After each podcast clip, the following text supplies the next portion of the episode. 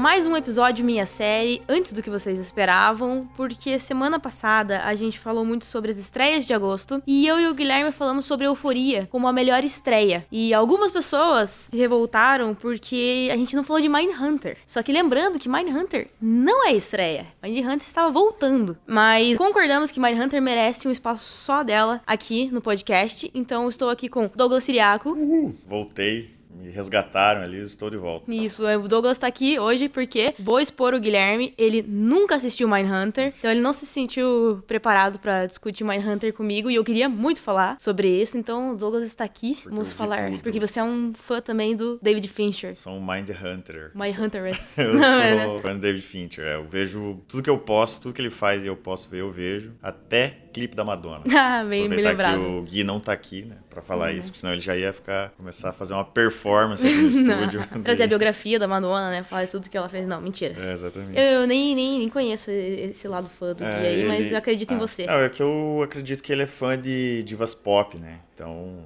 Eu acho que ele é fã, sim. Uma Cara, vez a gente não sabe disso. É, Guilherme, é, se manifeste aí. Eu quero deixar claro que eu não pus isso no roteiro, não, tá, Gui? Não me, não me demite.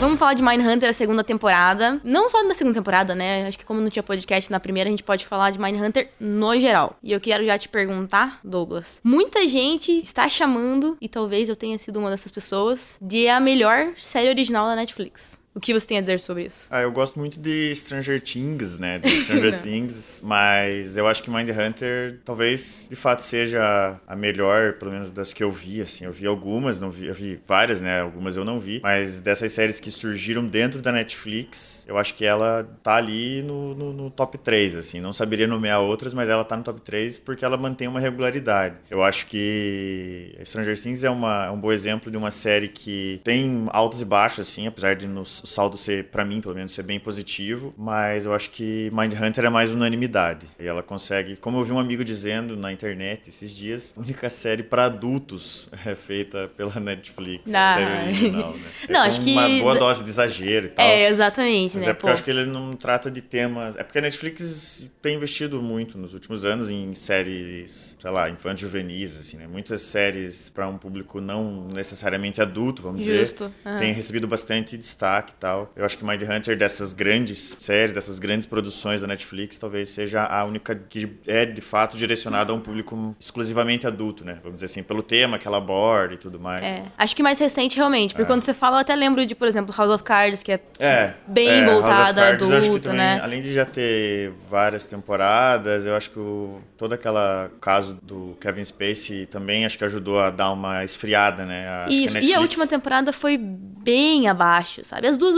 as duas últimas não foram no nível das anteriores e a última foi. não atingiu o patamar de qualidade. Né? House of Cards, que também tem episódios dirigidos pelo Fincher, né? Eu não, Muito não bem tenho lembrado. certeza se ele trabalhou na concepção e no desenvolvimento, Creio que não, não. mas eu lembro que ele dirigiu um ou dois episódios, pelo menos, na primeira temporada, que foi o que me chamou a atenção para ver. Eu não vi. Eu não cheguei a terminar a primeira temporada de House of Cards também. Jardim tá gostando, mas eu tenho esse lance com séries, assim, que às vezes eu perco o ritmo e não volto. Mas. Sabe que isso é um traço Fincher... de personalidade, né? Essa pessoa que não consegue terminar uma é. série não consegue manter um emprego fixo, não consegue ter um relacionamento de longo. Um endereço, né? né? Ter um endereço, é. abrir uma não, conta no banco. Eu namoro já há 10 anos. Então... Ah, então você tem pelo menos uma. Pelo menos isso eu consegui manter aí, né? Mas, enfim, só fechando esse grande parênteses Sim. aí que você colocou, eu acho também que Mindhunter, se não a melhor, talvez uma das melhores séries originais da Netflix. Assim. Acho que é o que é aquele tipo de conteúdo que quando eu assisto me faz sentir que o dinheiro que eu tô pagando pra Netflix vale a pena. Assim. Ah, legal. Eu acho que antes da gente entrar nos específicos, né, da trama aqui, vale uh, dizer que a gente vai tentar não citar aqui muitos spoilers diretos. Lembrando sempre que Mindhunter é baseado em vários casos reais, assim, ainda que os protagonistas sejam né, bem ficcionalizados, né, se você sabe da história do Charles Manson, do Ed Kemper, do, dos serial killers abordados, você sabe um pouco do que acontece. Mas a gente vai evitar dar spoilers. O podcast podcast é editado, então se a gente for dar um spoiler, vai vir uma vinheta, vai vir um aviso meu, podem ouvir tranquilos. Se a gente falar, deixar escapar alguma coisa, você vai ser avisado antes, tá? Ninguém aqui quer acabar com a sua experiência. Porém, Mindhunter, a segunda temporada, chegou dia 16 de agosto na Netflix. Então, provavelmente, quem já é fã já, já deu tempo de né? assistir, né? né? Exatamente. Mas, se você tá ouvindo aqui para ser convencido a assistir Mindhunter, não se preocupe, não vamos estragar sua experiência.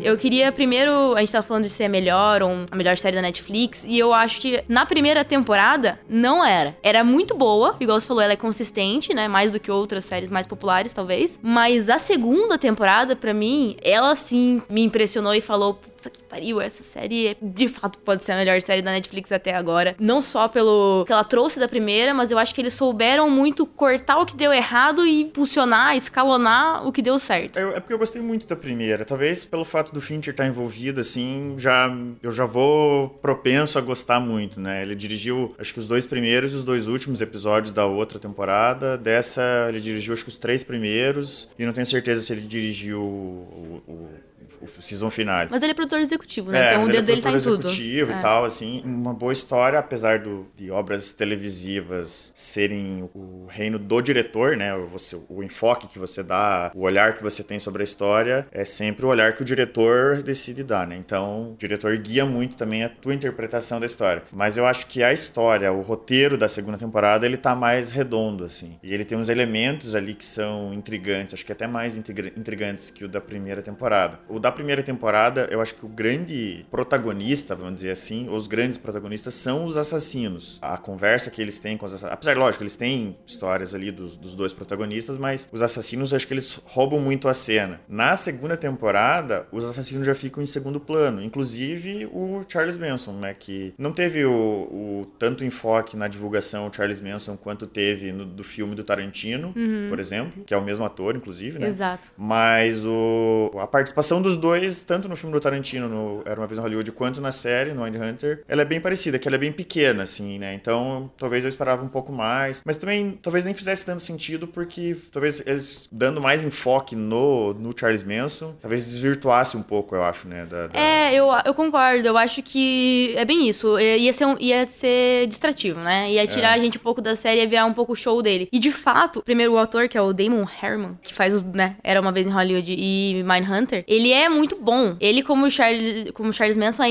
é hipnotizante. Então, ele aparece só em um episódio, é o episódio 5 da segunda temporada. E eu acho bom que foi só, apesar de eu querer mais, porque eu gostei é. muito da, do episódio mesmo, não só por causa dele, mas foi um episódio muito bom, o quinto. Eu pensei isso, se, se ele voltasse a aparecer, ia virar o show dele, sabe? É. E não é. Mas uma coisa que eu discordo do que você falou é que a primeira temporada é mais sobre os assassinos e a segunda mais sobre eles. Eu acho que a primeira temporada é muito sobre o Holden, o que é o protagonista, né, do, do Jonathan Groff. Sim. E eu acho que isso é uma coisa que eles corrigiram na segunda, que se torna um pouco menos sobre ele. Mas, claro, os assassinos têm um papel bem grande. O Ed Kemper, que é o assassino, o primeiro assassino deles, né? Aquele cara grandão, o bigodinho. Tanto que ele só volta na segunda temporada, não era para ele voltar, não era para eles repetirem, né? Serial é. Killers. Essa não era a ideia inicial da série. Mas ele volta porque ele ficou muito popular. E ele aparece em alguns episódios da primeira, né? E daí eles acharam necessário dar um, um momentinho para ele na segunda. É, assim, é, esse lance do, do Holden eu também acho que ele teve um enfoque muito maior, tanto que ele tem mais, tem mais coisas da vida pessoal dele, né? Na primeira e na segunda temporada eles equilibram com, o, cort... com é. o, o, Bill, né? Exato. Eles botam coisas da vida pessoal dele, inclusive esse eu acho que é um grande, uma grande sacada, que é o dilema que ele começa a enfrentar com o filho dele. Genial, pra mim acho de, que é a melhor depois coisa. Depois de um tempo ali, assim, né? Sei lá, acho que na metade da temporada, alguma uhum. coisa assim. É ali pelo episódio 4 e 5 é, também. Que ele começa a ter um, um, problema com o filho dele e que tá, com, e que tá diretamente relacionado à atuação profissional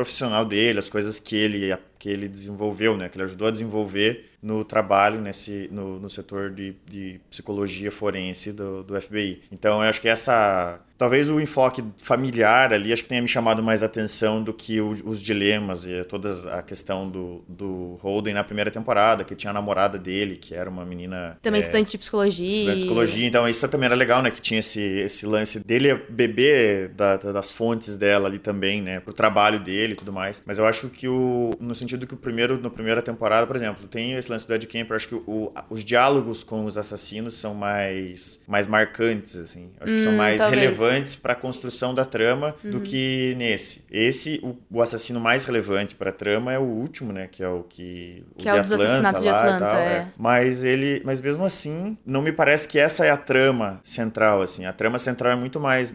para mim, né? Minha interpretação da segunda temporada. Manda ver. É de que a trama central foi muito mais o, o, o dilema entre eles o, relacionamento entre o Bill e o Holden e os dilemas familiares que o Bill vem enfrentando, assim. E também o Holden com, a, com as mães de Atlanta, sabe assim? Sim. Muito mais nessa coisa que orbita os, os assassinatos e os assassinos em, em si, assim, do que os assassinatos, do que os, os, os criminosos, né? Ah, não, mas isso eu concordo, até porque no começo eu achei bem legal isso, nos primeiros episódios, igual você falou, até eles chegarem em Atlanta, né? Antes disso, cada episódio tem um, às vezes duas entrevistas com, com serial killers diferentes e é isso, eles aparecem uma vez e somem. E é muito legal, mas aí eles vão embora e a gente não sente essa falta deles. Então isso eu concordo plenamente. Também acho que agora virou mais sobre eles. Vale lembrar que o, o ator que faz o Bill, o Holt McCullany, ele falou, ele falou que o David Fincher, quando chamou ele para fazer a série, perguntou se ele tava disposto a fazer cinco temporadas. Porque a ideia do Fincher era fazer cinco temporadas. Claro, ah, independente legal. de interesses comerciais da Netflix, né? Não temos como saber como isso vai indo. Mas ele quer fazer cinco temporadas e ele, e ele falou bem isso. Independente se eu estragar tudo, vai ter cinco temporadas. O plano é ter cinco temporadas. Se, eu, eu não acho que eu vou estragar, mas se eu estragar, ainda assim a gente vai até cinco. Então, tipo, querendo um comprometimento uhum. do ator, né? E ele falou: não, beleza, top. E eu acho que faz sentido. E a segunda, então a gente vê a construção. A primeira é como a gente criou esse novo laboratório, né? Que eles criam a palavra serial killer. É.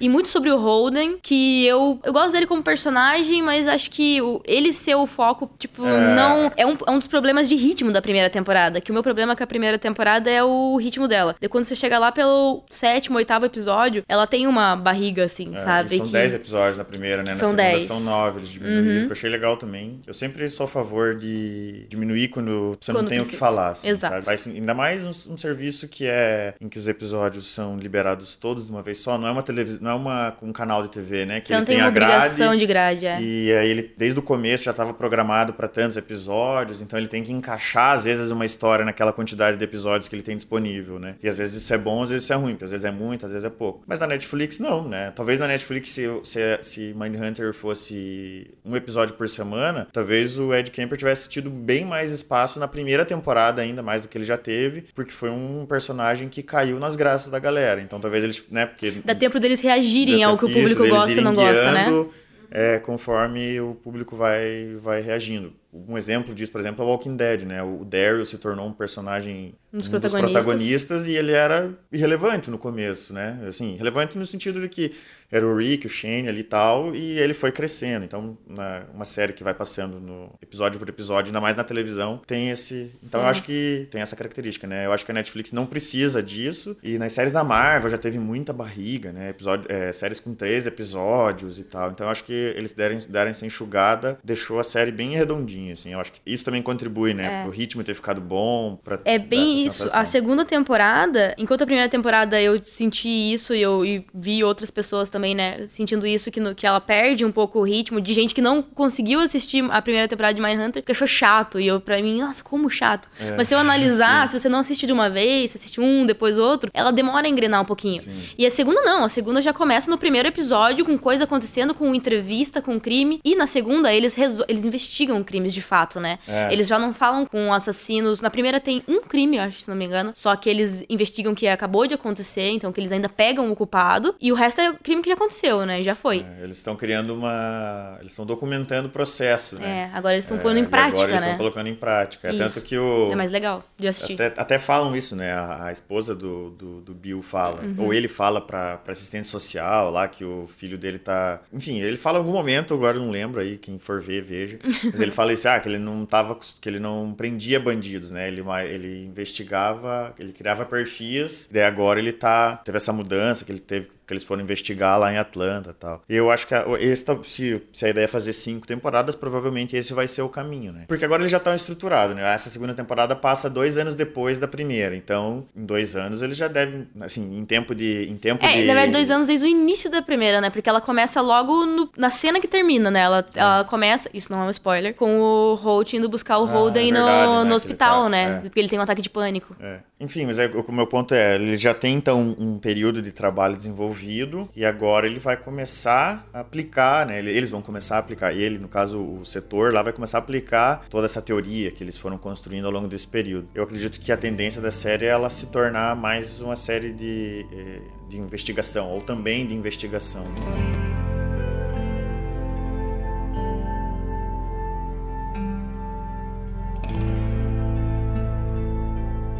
Acho que vale também a gente falar das novidades, né? Então, além de o que a gente já, acho que já citou, do maior foco no Bill, para mim o Bill é o protagonista, se eu tiver que ter, escolher só um, ele uhum. é o uhum. protagonista da segunda temporada. E o Holden era o da primeira. Mas a doutora Carr, né, que é a Anna Torv. Anna Torv. De Fringe. Inclusive, temos uma reunião de Fringe na segunda temporada, porque o novo diretor, que é o Ted Gunn lá, que é o novo diretor do FBI, que dá maior moral para eles, né, que é o cara que fala, toma aqui o dinheiro, faz o que vocês precisam, é o Michael Cerveris, que quem assistia Fringe pode se lembrar dele como observador, que era o carequinha de chapéu que depois Eu tinha um papel maior em tudo. Puta, Fringe é muito legal. Mas não vou entrar nessa agora. Voltando.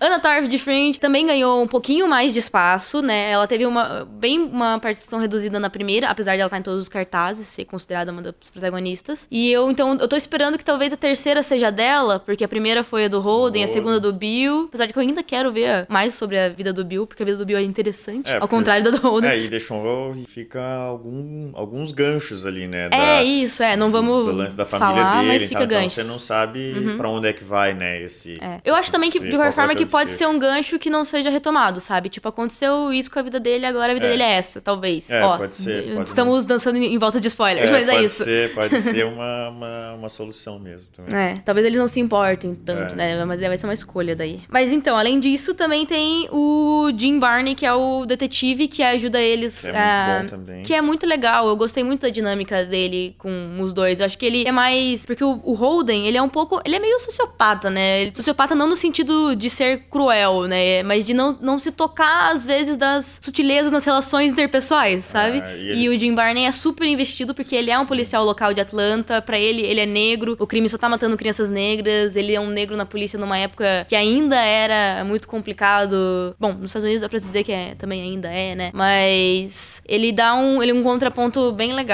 Gostaria. É que não faz sentido ele voltar, sendo que ele é de Atlanta e o crime de Atlanta foi, vamos dizer, né, resolvido no final, no final da, da, da segunda temporada, ainda é, que não. exatamente. E, é, enfim, eu ia contar uma coisa, mas é um spoiler, apesar de ser uma coisa que tá documentada já, né? Já é, é um fato, porque o, o assassino ele vai preso por tais crimes e tem vários outros crimes que não ficam solucionados. Então, até hoje não estão solucionados. Então, não faria sentido eles voltarem para Atlanta, ou talvez o que eles podem fazer dependendo da recepção que esse personagem teve, da sensação que eles tiveram, é dele ser convidado para se mudar lá, para trabalhar no, no, Trabalhar com eles, com né? eles lá e uhum. tal, assim, né? Isso pode ser uma... Ainda mais que eles estão crescendo, o, o, diretor novo é dá super apoio, apesar de ele ficar... Toda hora eu acho que ele vai zoar eles, assim. Sempre parece que ele tá dando corda demais é pra estranho, eles se enforcarem. Né? Eu tive, eu não tive... sei se é, se é proposital, se Eu tive lá. essa mesma sensação de que tá muito bom para ser verdade. Eu, é. não, eu, não, entendo como nenhum deles tá questionando quão essa história tá muito boa é, para ser verdade verdade. Assim, eles estavam num porãozinho lá, meio que, sabe aquela coisa do, ah, a gente faz aqui do jeito que der, não tem problema. E aí daqui a pouco, não, agora o pessoal lá em cima gosta de vocês, vocês vão ganhar uma sala maior, vocês vão ganhar dinheiro, vocês vão para Atlanta investigar esse caso tal. Tipo, tudo, tudo vai dando muito certo, assim, né? A impressão que dá que é uma hora alguém vai puxar o tapete deles ali. Eu fiquei com esse, com esse tom, tá? com esse sentimento também, né? E eu duvido que seja isso, né? Pela, pela credibilidade que a gente dá pra série, que só seja uma facilidade narrativa mesmo. Tipo, ah, e tava. As coisas precisam ficar mais ágeis, mais, mais fáceis. Fluidas, né? Vamos Pode botar crer. um chefe gente boa. É, talvez. mas talvez eu mas acho que não. Acho que seria muito fácil, sabe? É. Não sei se eles iam se utilizar dessa artimanha aí, né? Mas tomara que o Jim volte, né? De qualquer forma. Ia ser legal. Né? Na outra Barney. temporada ia ser, ia ser bem massa. Até porque eles têm. Ah, na verdade, o Jim ele se candidatou para aquela divisão. Eles falam isso, E aham. aí foi o agente Smith lá, né? Que é o outro cara que ganhou, Que é o que é X9zinho. o X9. e Como é que é o nome dele mesmo? É Smith. Não, mas o primeiro nome, porque eles chamam ele pelo é. primeiro nome. Puta, esqueci agora É. também. É Bob, não é? É uma coisa bem. Greg. Greg, Greg Greg. Smith, é. Greg Smith. Mas ele, talvez aí ele, porque ficou, né? Ficou meio no começo da temporada eles trazem à tona o lance da denúncia que foi feita e aí eles descobrem, enfim, que foi ele. E aí tá aí um mini spoiler, mas Não, não é spoiler, interfere, porque eles já, alguns já sabiam no É, que tava meio né? na cara quem tinha É. sido, né? E também não Sim. interfere em absolutamente nada na Não, trama, não, esse não. fica esse, essa discussão fica em suspensa. E eu acho que o, essa, relação, essa, essa treta deles ainda vai voltar porque ela não tá solucionada, assim. Se Eu- você é, vê, é só ele- uma tensão, acho que é só uma tensão no Isso, gabinete, Fica assim. uma tensão e ele vai muito mal numas pesquisas, né? Que a Ana Torv, o personagem dela, que eu esqueci. Entrevista, né? Ele não é bom em É, entrevista igual Na o Holden é. entrevista, a Wendy, né? Wendy É, o Wendy Carr, Carr. ela... Inicialmente ela não tava ali pra fazer aquilo, a impressão que dava era essa, que ela Uhum. tava, tipo, sei lá, pra ela ser mulher e tal, ela tava um passo atrás, passageira. mas ela, ela tinha que, em várias, várias, em algumas entrevistas ela teve que tomar a frente, porque ele tava gaguejando e não conseguia... Mas acho que eles usaram isso também, né? Na verdade, pra mim, foi pra mostrar como ela não, não necessariamente era a intenção dela, mas ela pega gosto pela coisa, porque ela começa a gostar de fazer entrevista. Fazer entrevista. E eventualmente o diretor lá fala pra ela: Não, a gente de você aqui, fica aqui e tal, não faz entrevista. E ela fica um pouco puta, tipo, eu posso fazer isso também, por que eu não Sim. posso fazer isso também? Eu tenho capacidade igual aos outros. E ela se mostra até sabendo, né, lidar com, com eles o- de, de uma forma parecida com o que o Holden faz. Tanto que depois ela meio que admite pro Bill, tipo, é, sim, eu tava criticava pra caramba, mas agora eu entendo porque eu tava lá. É, então também verdade. ajuda a relação dela não ser tão crítica com eles, com os métodos deles, né? É, mas a impressão que dá é que ela vai ganhar mesmo mais espaço também, que o Greg, essa, essa treta do, deles não, não tá resolvida, que isso vai voltar em algum momento. E aí, quem sabe também isso, isso abra espaço pro Jim voltar, né, pra terceira temporada e trabalhar lá com eles e tudo mais. Assim, eu acho que seria um caminho legal pra série seguir. E por fim, né, vamos fazer um podcast mais um chuto aqui hoje. Vamos temos que falar do BTK Killer, que é, pra quem não, não tá familiarizado com o nome, na segunda temporada eles começam a chamar ele por esse nome, mas é aquele mesmo cara que a gente vê se preparando pra matar pessoas desde a primeira temporada. Sempre tem uma ceninha, cada episódio tem uma cena com ele, pelo menos, às vezes mais de uma agora, que ele tá crescendo porque agora ele já de fato está matando e eles já estão cientes de quem ele é, no- de quem ele é como assassino, né? Não sabe quem obviamente é o cara por trás. E me parece que ele tá sendo construído pra ser o grande vilão da série, né? Porque ele nu- eles nunca ainda estão dedicados nem a procurar ele. Mas acho que em algum momento É, ele ele acontecer. só permeia, né? Ele tá sempre o tempo todo sendo citado, mas nunca é. Nunca, como você falou, né? A investigação sobre o caso dele em si Hum, não ainda é não ganhou espaço. E esse é um caso bem interessante também, porque, enfim, isso também que eu vou falar não é spoiler, né? Porque se você entrar na Wikipédia, você vai ver. É, e não é da série, é um spoiler da É, vida da real, vida né? real, né? Então, É igual Ainda não apareceu na série. Jesus morre, Morre no final da Paixão Bíblia. de Cristo e depois ele volta. Aí você não viu Paixão de Cristo ainda, spoiler, né? Mas o BTK, ele foi preso só em 2005, na verdade. Então, assim, talvez a série são cinco temporadas, talvez ele vai desenvolver e eu também acho que ele vai ganhar um, um- espaço maior, talvez não, porque não faz sentido, né? Eles falarem tanto dele e ele em algum momento de- deflagrar a, Uhum. a participação direta deles na investigação. Talvez eles vão passar o tempo, eles vão, não sei o que eles vão colocar. assim, Cara, é eu provável vejo que ele nem seja capturado durante a série, assim, né? A não sei que eles avancem, sabe? Eu Assim, acho, 20, eu, eu acho que 30 seria uma coisa assim. Eu acho que eles vão demorar pra tratar do caso dele e quando tratarem vai ser tipo aquele que nunca foi, sabe? É. Aquele que eles nunca pegaram. Eles nunca e daí pegaram. talvez lá no final de uma quinta temporada eles tragam eles. Porque dá pra trazer. É, só envelhecer os personagens, né? Talvez o Bill não estivesse mais vivo em 2005, aí tem que fazer a conta da, né, da idade do personagem. Mas, por exemplo, o Holden terminando a série com ele pegando ele, sabe? É. Ele mais velho, envelhece o ator, bota uma maquiagem pesadona e pega. É uma opção. Ou eles ele realmente vai ser tipo o Zodíaco, né? Que eles nunca pegam o cara. É, a diferença é que o BTK foi, foi capturado, Sim, o sim, sim. Zodíaco Nunca foi, exato. sabe, né? Mas pode ser sempre- que a série, tipo, né? Eu sempre tenho a teoria de que o Zodíaco, inclusive, ele já deve ter sido preso por, sei lá, Outra coisa. roubou um roubou um carro, sabe? Um, ah, um assalto nada a ver, assim, daí foi preso e ninguém sabe quem é o cara é. e tal. Inclusive, putz, agora eu não vou falar porque eu posso me enganar com as datas, né? Mas o Zodíaco eu acho que eles já citam como alguém que já, que já é, existe, é, né? Eles falam do Talvez eles in, in, entrevistem eventualmente. É. Não, entrevistem, er, como entrevistar o cara que foi preso? O... Tô viajando. Mas... Eu quis dizer, mas tipo, entrar no negócio do caso, né? Mas agora acho que eles vão realmente seguir ordem cronológica. Então a gente, se vocês quiserem saber spoilers das próximas temporadas, é só pesquisar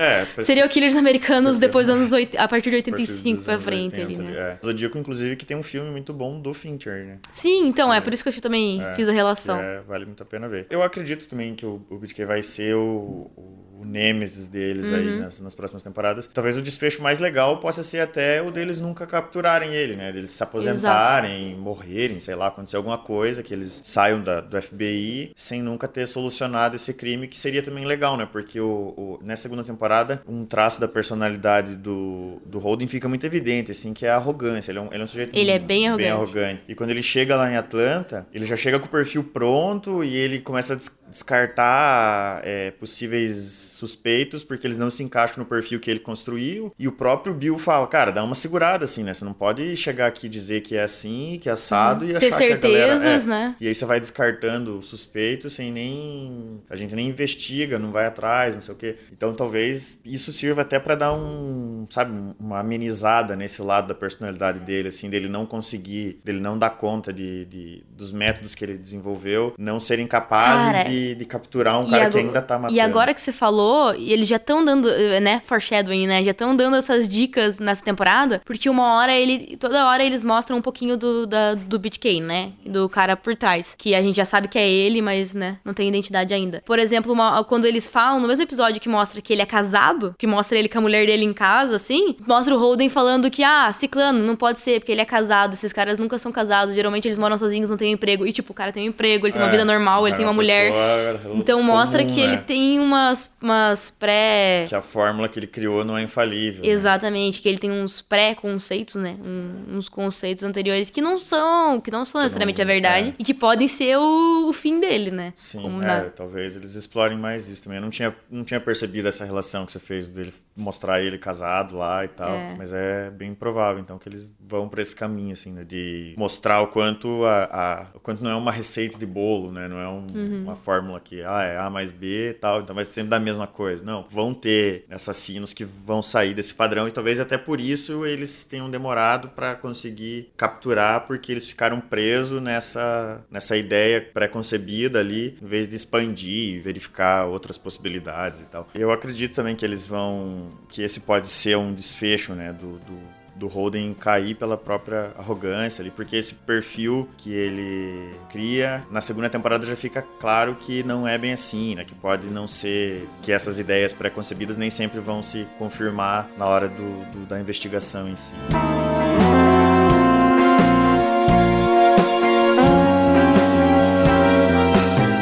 Obrigada, Douglas, por vir falar comigo sobre essa série maravilhosa. Nada, Jô. Conte comigo e é isso aí, entendeu? Assistam Mind Hunter, assistam coisas do Fincher, porque é gostoso demais. Você quer fazer uma recomendação aí? Qual é o seu filme favorito do David Fincher? Precisa, ah, a gente não vai fazer uma é, convença hoje, vai. Você não precisa ter um minuto. Só é, fala teu filme favorito. Não, meu filme favorito do Fincher é Clube da Luta. Pronto. Porra, cara. Que clichê. Pô, mas é mas o é o melhor, melhor filme mas dele, é melhor. cara. É. Mas é muito bom o Clube da Luta. Ah, eu gosto muito do Clube da Luta, gosto muito de Seven também. Puta, é, Seven, né? eu, eu, eu, acho que o Fincher tem uma, um, fazer um apêndice aí, é. bota uma musiquinha de, de, de, fim de festa aí.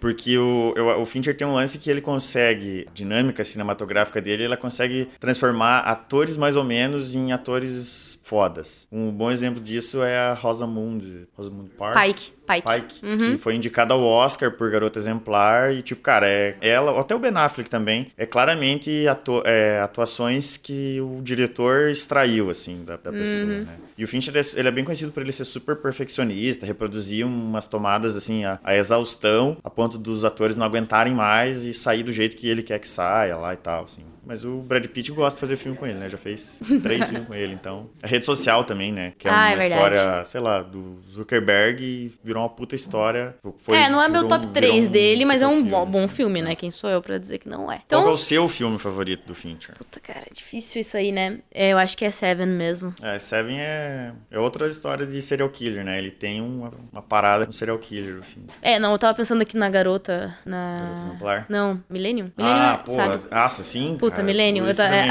a, garota que brincava com fogo, é isso? É, o, os É que tem mais de um. homens que não os homens. É, o garo- a garota é a sequência É, do que livro, não né? saiu, né? Do, não foi feito. infelizmente. Vai sair o, o filme, ou saiu já, não sei, quem sabe aí, os deuses do cinema. Mas ah, o quarto livro, né? Que não foi Ah, escrito sim. pelo Stieg Larsson. É esse o nome É, maluco? não sei se. Não é não, esse- é, esse, é é, esse né? é Stag Larsson, acho que é com G. é. Mas é, então, eu pensei em Millennium também. Esse, cara, esse filme é muito bom. Eu acho que esse talvez esteja no top 3 Fincher ali, porque uma pena que não sabe Deus por quê, né? Eles não deram sequência nas adaptações, né? Não fizeram a trilogia toda. Pois é, então, tem a trilogia sueca, né? Se É, alguém quiser eu- ver, a- não quiser ler os livros, tem a trilogia Mas sueca, eu que é bem gosto- boa também. É, eu, eu acho bom também, mas eu gosto mais do filme do Fincher. Eu acho que ele É. tem. É uma produção cinematográfica muito melhor, não só por questão de orçamento nem nada, mas o elenco é muito bom, né? Tem o Daniel Craig, tem a Rooney Mara, tem o, aquele maluco